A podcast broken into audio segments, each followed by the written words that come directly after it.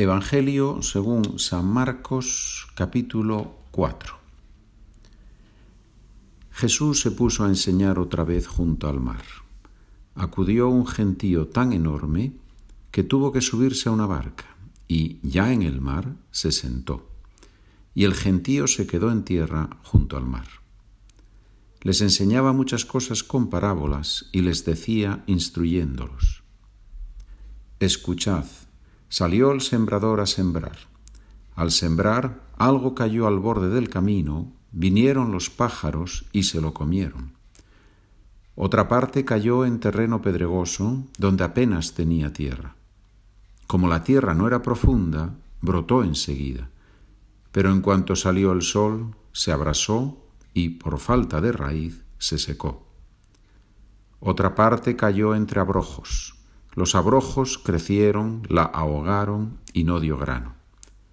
El resto cayó en tierra buena, nació, creció y dio grano. Y la cosecha fue del treinta o del sesenta o del ciento por uno. Y añadió, El que tenga oídos para oír, que oiga. Cuando se quedó a solas, los que lo rodeaban y los doce le preguntaban el sentido de las parábolas. Él les dijo, A vosotros os ha dado el misterio del reino de Dios. En cambio a los de fuera todo se les presenta en parábolas, para que, por más que miren, no vean, por más que oigan, no entiendan, no sea que se conviertan y sean perdonados. Y añadió, ¿no entendéis esta parábola? Pues ¿cómo vais a conocer todas las demás? El sembrador siembra la palabra. Hay unos que están al borde del camino donde se siembra la palabra, pero en cuanto la escuchan, viene Satanás y se lleva la palabra sembrada en ellos.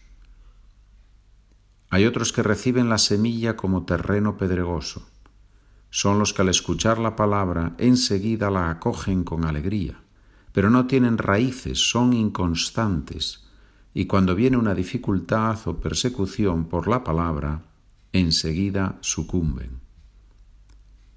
Hay otros que reciben la semilla entre abrojos.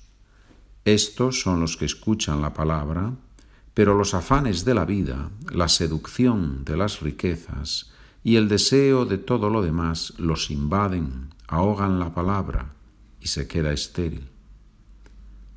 Los otros son los que reciben la semilla en tierra buena. Escuchan la palabra, la aceptan y dan una cosecha del treinta o del sesenta o del ciento por uno. Les decía, ¿se trae la lámpara para meterla debajo del celemín o debajo de la cama? no es para ponerla en el candelero. No hay nada escondido sino para que sea descubierto, no hay nada oculto sino para que salga a la luz. El que tenga oídos para oír, que oiga. Les dijo también, atención a los que estáis, ah, perdón, atención a lo que estáis oyendo. La medida que uséis la usarán con vosotros y con creces. Porque al que tiene se le dará, y al que no tiene se le quitará hasta lo que tiene. Y decía, El reino de Dios se parece a un hombre que echa semilla en la tierra. Él duerme de noche y se levanta de mañana. La semilla germina y va creciendo sin que él sepa cómo.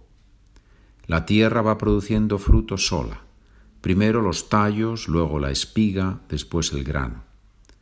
Cuando el grano está a punto, se mete la hoz, porque ha llegado la siega.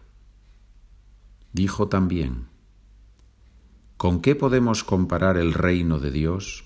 ¿Qué parábola usaremos? Con un grano de mostaza. Al sembrarlo en la tierra es la semilla más pequeña, pero después de sembrada crece, se hace más alta que las demás hortalizas y echa ramas tan grandes que los pájaros del cielo pueden anidar a su sombra. Con muchas parábolas parecidas les exponía la palabra, acomodándose a su entender. Todo se lo exponía con parábolas, pero a sus discípulos se lo explicaba todo en privado. Aquel día, al atardecer, les dice Jesús, Vamos a la otra orilla. Dejando a la gente, se lo llevaron en barca, como estaba. Otras barcas lo acompañaban. Se levantó una fuerte tempestad y las olas rompían contra la barca hasta casi llenarla de agua. Él estaba en la popa, dormido sobre un cabezal. Lo despertaron diciéndole, Maestro, ¿no te importa que perezcamos? Se puso en pie, increpó al viento y dijo al mar, Silencio, enmudece. El viento cesó y vino una gran calma. Él les dijo, ¿por qué tenéis miedo? ¿Aún no tenéis fe? Se llenaron de miedo y se decían unos a otros, ¿pero quién es este? Hasta el viento y el mar lo obedecen. Hemos leído el capítulo 4 de San Marcos. Que disfrutes, que pases un gran día, una gran tarde, una noche maravillosa. Gracias, hasta la próxima.